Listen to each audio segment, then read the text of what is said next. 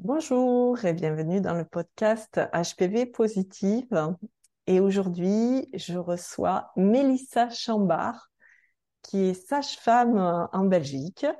Et elle a créé la Bulle, la Bulle qui est un lieu de naissance euh, alternatif euh, à l'hôpital et qui euh, propose un accompagnement des, futurs parents à partir de la grossesse jusqu'à la naissance. moi, j'aurais adoré euh, pouvoir euh, accoucher à la bulle, mais ça n'existait pas à mon époque. elle va nous raconter le lien entre ben, l'impact du papillomavirus au moment de la grossesse, ce qu'elle a pu observer dans les grossesses, dans les naissances, et puis ben, toi qui et euh, là, qui nous écoute, peut-être tu as un désir d'enfant euh, ou euh, tu es déjà enceinte et tu as le papillomavirus. Alors, reste avec nous. Cette interview va beaucoup t'intéresser. Bonjour et bienvenue sur le podcast HPV Positive, le podcast qui t'aide à prendre soin de tes émotions générées par le papillomavirus et avoir ta vie dans son ensemble de façon plus sereine. Oui, parce que si tu ne peux pas changer la situation, tu peux la percevoir autrement. Et ça, ça va t'aider dans tous les domaines de ta vie. Alors, abonne-toi à ce podcast pour savoir comment faire. Dans ce podcast, tu trouveras ici des récits d'expérience, des informations et j'attire ton attention sur le fait que pour toute décision médicale, il faut consulter un médecin. Bonjour Mélissa. Bonjour Anne. Et merci d'avoir accepté euh, l'invitation de témoigner sur le podcast HPV Positive. Bah, merci à toi pour l'invitation. C'est toujours, euh, c'est toujours très chouette de partager euh, bah, sur des podcasts autres que le mien. Donc voilà, c'est très intéressant aussi de passer de l'autre côté et d'être bah, du coup interviewé. Ouais, c'est une belle expérience que j'ai vécue il y a pas longtemps et ça fait assez drôle. Alors oui, toi aussi, c'est comme ça qu'on s'est rencontrés. On s'est rencontrés à l'Académie du podcast parce que tu animes euh, le podcast Bulle de sage-femme. Et c'est un podcast à grand succès. Ça fonctionne bien, donc ça c'est super chouette. Mais parce que je parle justement, bah voilà, de, des autres types de suivi. Euh, je rappelle euh, qu'est-ce qui est normal pendant la grossesse et l'accouchement. Donc je pense que ça parle à beaucoup de gens et donc bah tant mieux. J'ai envie de dire. Oui, j'ai beaucoup euh, aimé, euh, je t'ai écouté hein, pour préparer un petit peu notre interview et j'ai beaucoup aimé ton ton, ce que tu apportes et surtout justement cette dimension très humaine que tu mets dans ce métier de sage-femme, parce que déjà cette dénomination sage, hein, c'est euh, vraiment, j'y attache beaucoup d'importance, et euh, je trouve que dans Bulle de sage-femme, c'est cette notion là de, de, de sagesse et, de aussi de, de femme, de ce côté féminin par rapport à la naissance, voilà, ce partage. Ah, merci. Est-ce que tu sais juste que sage-femme, c'est pas euh, juste parce qu'on est sage, parce qu'on n'est pas toujours très sage, mais c'est surtout qu'on a la sagesse dans le sens où euh, on a la connaissance en fait de, de, de, ce qui est normal ou enfin voilà de comment fonctionnent les femmes, la sagesse voilà de, de savoir comment fonctionne le corps des femmes. Mmh. Ouais, c'est c'est un ça que ça me ça me touche en fait ce côté sage. Ouais. Alors, euh, je crois que tu, tu m'as dit que tu, ça fait à peu près 12 ans que tu es sage-femme. Et euh, est-ce que tu rencontres souvent des femmes qui euh, viennent à toi euh, et qui ont le papillomavirus? Alors oui, alors il y a une chose, c'est qu'en France et en Belgique, la pratique, elle n'est pas exactement la même. Et là où les sages-femmes en France pratiquent les, consultations gynécologiques de base, en Belgique, c'est pas le cas. Donc en Belgique, on suit vraiment que pendant la grossesse. Et donc, je peux dire que oui, je rencontre quand même assez régulièrement des patientes qui ont eu à un moment ou un autre un, un frottis de colle qui a été positif au HPV. Mais euh, au moment de la grossesse, euh, pas, enfin voilà, c'était peut-être beaucoup plus avant et pas qu'elle n'a pas forcément encore le HPV au moment où elle est enceinte. Mais une femme qui a eu un historique d'HPV, ça, il y en a énormément en fait. Ok. Et, justement, bah, peut-être au, niveau, euh, parce que moi je le retrouve dans, tous les contacts que j'ai eus, dans mes clientes, il y a une espèce d'angoisse justement par rapport au désir d'enfant, euh, par rapport au papillomavirus, bah, la peur de la récidive, etc. Comment elles se sentent euh, émotionnellement du, du fait de cet antécédent ou du fait de l'avoir? Pense que c'est très important en fait de rappeler ce que c'est que ce moment où on reçoit ce résultat où c'est écrit dessus que justement on est positif au HPV et puis alors parfois avec des mots où on parle de HPV à haut risque oh. enfin voilà. Donc c'est vraiment des moments où ça fait super peur. On s'imagine déjà euh, voilà avec un cancer en phase terminale limite. Donc euh, c'est clair qu'il y a quand même beaucoup de gens dans la population qui à un moment ou un autre vont être porteurs du HPV euh, hommes comme femmes en fait, et euh, avant que ça devienne un cancer, enfin voilà déjà des, des, des cellules précancéreuses avec des lésions puis plus, plus importantes, etc., ça va prendre énormément de temps. On dit en moyenne 15 ans. D'accord? Donc ça veut dire aussi qu'on peut avoir, été, avoir eu un frottis de colle en début de, j'ai envie de dire que des fois on a fait des frottis de colle beaucoup trop tôt aux jeunes femmes en fait, hein, euh, parce que bah, elles allaient quasi être sûres d'être positives au HPV. Il y a une période où on allait gratter au niveau des cols et en fait, on a créé des lésions sur ces cols et où ça a pu avoir des impacts au moment des naissances quand les femmes elles ont été enceintes. Mais clairement, euh, ça n'a pas de sens de faire des frottis trop tôt. Et quand on commence à les faire, bah, garder en tête qu'il va y avoir un, un, suivi qui va être assez régulier, etc. Ça, c'est vraiment important.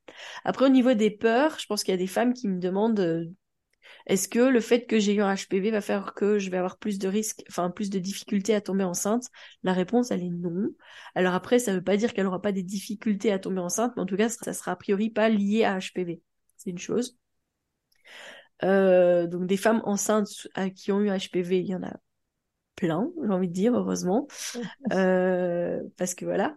Euh, après, des femmes qui ont eu des traitements au niveau du col parce qu'elles ont eu des cellules, enfin des, des, des, des zones avec, euh, avec des, des lésions. Euh, il y en a quand même quelques-unes euh, qui ont eu du coup des traitements, ce qu'on appelle des conisations. Ça veut dire qu'on a retiré une partie du col euh, en prévention pour retirer en fait cette lésion. Attention, retirer la lésion ne veut pas dire qu'on retire le HPV. Mmh, on retire juste la lésion. Ça, c'est sûr que c'est important de, de bien le comprendre, puisque le HPV, c'est un virus donc, on n'enlève pas le virus avec une intervention chirurgicale. Par contre, on enlève les cellules qui sont infectées. C'est ça. ça, c'est important de le, de le. Oui, parce que j'ai encore vu il y a peu de temps euh, des vidéos où les femmes disaient ah oui j'avais, donc on a opéré, puis du coup c'était ok, puis on a refait un frottis, en fait il y avait encore, mais ça veut dire qu'on n'avait pas assez enlevé. Enfin, et alors elle pensait qu'il fallait enlever de plus en plus, puis voir jusqu'à enlever son utérus, alors que euh, ça n'allait pas régler euh, le problème en soi. Oh, oui, parce que ben, moi, euh, c'est ce qui m'est arrivé. Un jour, on m'a proposé, pour ma deuxième récidive, on m'a proposé une hystérectomie. et la gynéco, en me proposant l'hystérectomie, elle me dit ça réglera le problème de, de l'utérus, mais ça réglera pas le problème du virus. Euh, c'est-à-dire, tu vois, t'imagines le cartoon, euh, oui, euh, qui, qui, qui, ça veut dire quoi là C'est pas clair. je comprends pas parce que moi je ferais ça pour ça et, et non pas du tout en fait, puisque bah, le papillomavirus il peut aller au niveau de la vulve, au niveau anal, voilà, il y a d'autres endroits donc bah, le ce qui ce qu'on peut faire c'est euh, vraiment essayer de renforcer le système immunitaire. Euh, c'est peut-être et, et, essayer de favoriser aussi une bonne euh, écologie, j'ai envie de dire au niveau de sa flore vaginale. Oui, voilà. Ça c'est important et justement tu, tu l'observes par rapport justement à tes, euh, tes patientes, euh, les différences en fait qui peut, peut y avoir par rapport à l'écologie de la flore vaginale et l'impact sur les, euh, les problèmes euh, de les infections j'ai envie de dire les infections vaginales de manière générale en fait. Parce que tu peux avoir de la bactérie puis effectivement tu as le virus avec le HPV mais euh, clairement en fait ce qu'il y a c'est que c'est quand il y a un déséquilibre. Parce qu'en fait quand on dit que on a tout à un moment donné il y a, y a, de grandes chances qu'on ait été euh, en contact avec le HPV homme comme femme le fait qu'il y en ait qui arrivent à, j'ai envie de dire, à éliminer le HPV et puis d'autres pas, ça peut être lié effectivement à, à quel est le, l'écosystème, en fait, la flore qu'il y a à ce moment-là, parce que euh, ce qui se passe au moment d'une infection, c'est que c'est quelque chose qui va prendre le dessus sur le reste de la flore qui est habituellement. Et c'est de savoir comment est-ce que le reste de la flore va réagir et va euh, se renforcer ou travailler pour essayer de retirer euh, ou d'éliminer en tout cas euh, ce qui ne va pas. Mmh. Dans, dans les cas de HPV, on sait que même quand il y a des des lésions à bas risque, hein, donc quand même de premier grade, etc. Il y a quand même dans 80% des cas des, des, des, le HPV qui s'en va. Donc c'est pas parce qu'on a des lésions que ça veut dire que le HPV va rester, c'est sûr et certain. Mm. C'est pas le cas. Donc ça veut dire qu'il y a encore des choses qui peuvent se faire et il y a encore, j'imagine, j'espère, franchement, je suis pas une spécialiste du HPV, mais j'espère sincèrement qu'il y a des études qui sont menées là-dessus sur justement comment est-ce qu'on peut booster la flore vaginale euh, pour euh, pour aider euh, clairement à éliminer tout ça. Mais donc dès qu'il y a un déséquilibre et ça peut être pour un tas de choses et le moment de la grossesse par contre c'est vrai que ça peut être un moment où il y a des déséquilibres qui se font parce que le pH au niveau du vagin a tendance à changer et donc bah il y a des on va dire qu'il y a des des, petits des petits germes qui sont euh, plutôt opportunistes hein, et qui font, bah, qui, qui profitent justement de ce changement-là et donc de ce petit déséquilibre qui potentiellement se met en place pour euh, proliférer et donc plus de risques effectivement d'avoir des petites mycoses, ce genre de choses quoi. Les champignons ils sont sympas aussi. Hein.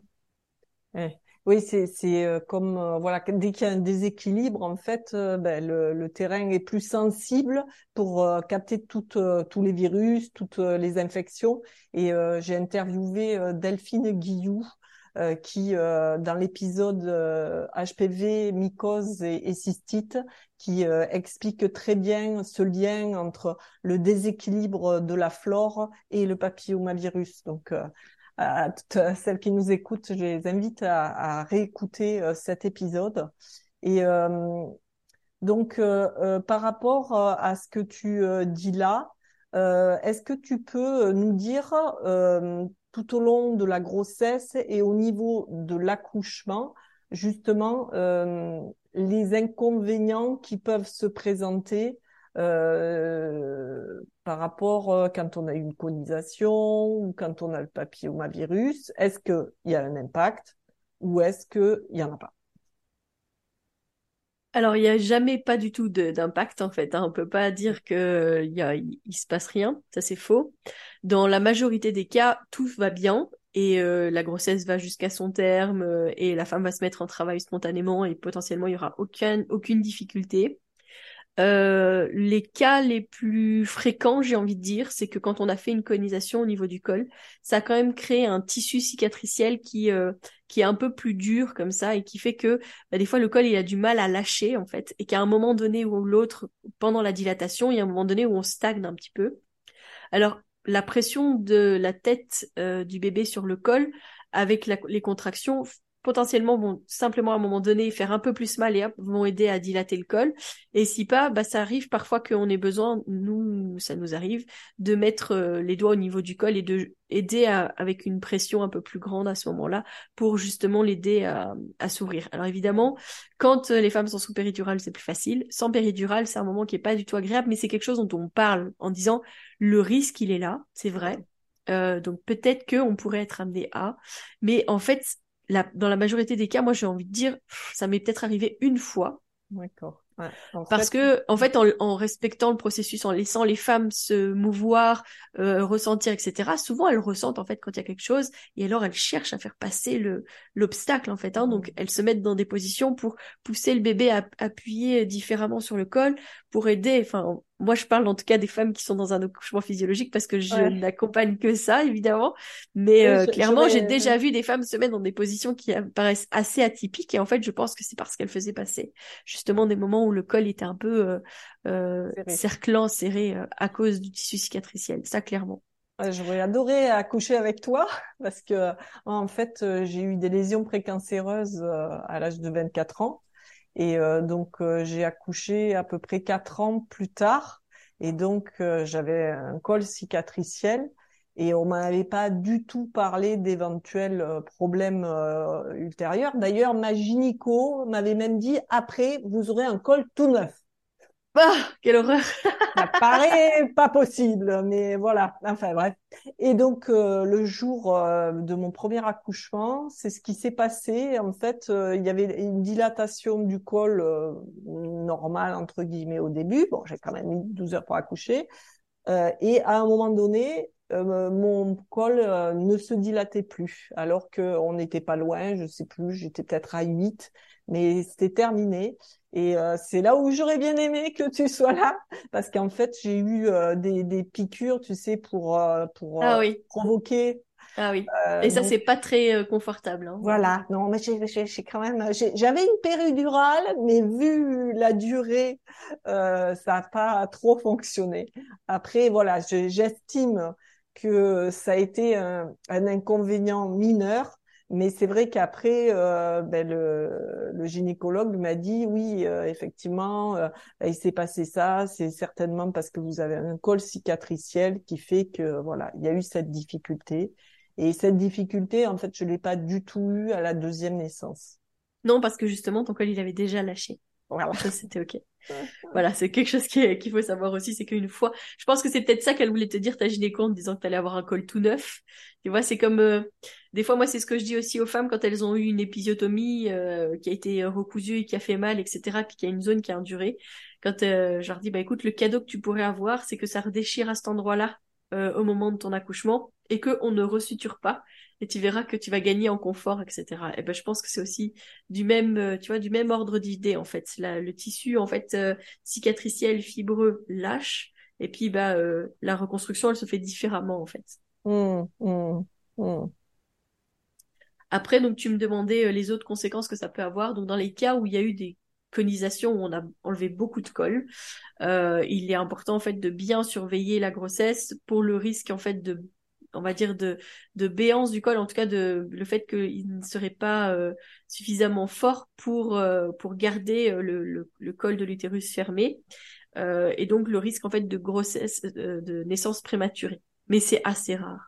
D'accord. Ça c'est important. Oui, en tout cas, ce qui est important de de penser, c'est de toujours le mentionner en fait quand on a une grossesse, de toujours mentionner du moins cet antécédent qu'on a eu. Et euh, après, je, voudrais euh, conclure euh, peut-être sur ben, le, risque de transmission entre la, de la mère à l'enfant. C'est une peur de beaucoup de femmes qui ont un désir de grossesse. Est-ce que il y a un réel risque? Alors le risque, il existe, on peut pas dire zéro, mais euh, c'est assez rare. En fait, ce qu'il y a, c'est que euh, chez une femme qui, euh, qui a un HPV, il y a une étude qui a été menée. J'ai regardé justement ça avant de, avant de, de faire l'interview avec toi. Une, une étude au Canada et en fait qui explique que dans dans 7% des cas, le bébé va porter sur lui en fait du HPV effectivement à la naissance euh, et va peut-être développer une, quelque chose, mais que six mois après, en tout cas dans leur échantillon à eux, il y avait plus rien. Mais ça ne veut pas dire qu'il y a jamais rien. Hmm. Il y a quand même des, des, des, situations dans lesquelles je pense que ça peut arriver en fait, mais euh, c'est tellement minime que je peux dire en tout cas que dans le suivi qu'on fait en tant que, que sage-femme, etc., si même on a une femme qui est HPV positive euh, et qui accouche voix basse de son bébé, on ne fait aucun test chez le bébé par rapport à ça. On ne hmm. fait pas de frottis, on vient pas le vérifier euh, s'il est porteur ou pas, euh, et on ne fait voilà, il n'y a pas de suivi particulier par rapport à ça. Donc ça veut dire que le risque, il est quand même très minime. Sinon, il y aurait des, j'ai envie de dire, des examens complémentaires qui seront d'office prévus parce qu'on aurait peur du risque potentiel que ça représente. Mais c'est même pas le cas. Et on dit pas HPV euh, euh, veut dire euh, pas de voix basse. Tout ça, on n'en parle pas du tout. Donc, la plupart du temps, il n'y a pas de, il a pas de souci. Oui. Alors, et on va pas nier que... ça peut arriver. Voilà, c'est vrai que ça existe, hein, parce que ici près de chez moi, il y a une personne qui a créé une association parce que justement elle a eu un HPV par transmission euh, de la mère à, l'enfant. Euh, donc ça existe, mais effectivement là euh, j'avais fait un MOOC sur le papillomavirus et dans ce MOOC les, les, médecins disaient que c'est quand même des cas qui sont très rares. Donc voilà, vous, vous, pouvez être rassurés et ce que je crois qui est important en fait quand euh, on a ce désir d'enfant euh, et que on a un papillomavirus euh, qui qui est en surveillance ou voilà qui qui est actuellement là, c'est vraiment de prendre soin de son stress, de voir comment on vit la situation. Je pense que ça aussi c'est très bénéfique quand on prépare une grossesse, hein, d'être d'être zen, de pouvoir cultiver justement euh, tout ce qui va renforcer l'état de, de tranquillité dans le corps. C'est quelque chose qui va soutenir l'accouchement, qui va soutenir les, les moments de grossesse. Est-ce que voilà, tu, vois un impact euh, de, du stress euh, et une différence importante entre celles qui se préparent bien euh, au niveau stress et les autres personnes? Mais je pense que le stress, il peut déjà jouer même déjà en préconception. Ça veut dire que justement, si la situation avec HPV, elle stresse autant, potentiellement que ça va déjà créer des problèmes juste pour tomber enceinte. Euh, non pas que ça sera lié à HPV, mais peut-être au stress que ça crée, ça c'est possible. Mmh, mmh. Euh, et clairement, bah voilà, si c'est un, si c'est euh, quelque chose qui est euh, qui est très anxiogène, j'ai envie de dire, on peut vraiment euh, travailler en, préconception et peut-être bah, justement se dire, moi je veux faciliter quelque chose de naturel. J'aimerais euh, euh, améliorer peut-être justement mon écologie euh, vaginale avant de potentiellement tomber enceinte. Ce sera peut-être quelque chose qui sera vraiment important pour moi, etc. Voilà, je pense que si on est déjà dans ce questionnement avant d'être enceinte, bah peut-être que justement autant se donner les moyens de le vivre plus sereinement par rapport à ça. Mmh. Euh, après, de manière générale, stress et grossesse, c'est pas évident parce que bah, quand on est stressé toute sa grossesse, qu'on n'arrive pas à être sereine, bah, je pense que c'est quand même pas évident. Euh, et euh, ça amène à être euh, sur le qui-vive pour tout et pas grand-chose. Et en même temps, bah, ce qui est dangereux, c'est que parfois les femmes, elles sentent qu'il y a quelque chose, mais comme elles ont tellement été en stress et puis qu'elles nous ont tellement mis en alerte, les soignants sont plus aussi à l'écoute de ce que va décrire cette femme. C'est un moment, je pense, pendant la grossesse où on doit vraiment prendre soin de soi. Et donc, si jamais on a un état de stress pathologique général constant, etc., peut-être que c'est le moment de faire de la méditation, peut-être que c'est le moment d'aller voir un naturopathe et de voir qu'est-ce qu'il peut mettre en place pour nous aider pendant tout ce processus-là. Voilà, parce que ce qu'il y a, c'est que si c'est déjà comme ça avant, ça peut vraiment être très, très, très anxiogène après. Parce qu'une fois que le bébé, il est là, j'ai déjà vu des femmes qui, du coup, me disent... Euh, moi, j'ai peur euh, quand je mange de lui transmettre quelque chose puis qu'il devienne allergique. Euh, j'ai peur de lui transmettre une maladie, etc. Enfin voilà, c'est très très les femmes, de manière générale, elles ont ce qu'on appelle une hypervigilance après la oh. naissance de leur bébé, qui est naturelle, mais il faut certainement pas que ça se, que ça perdure, parce qu'alors elles s'épuisent, parce qu'elles ne dorment plus, elles sont oh. tout le temps en train de surveiller, etc. Donc si le stress il est déjà là avant, je pense qu'il faut vraiment tout mettre en place pour euh, apaiser. C'est vraiment hyper important, avant, pendant et après.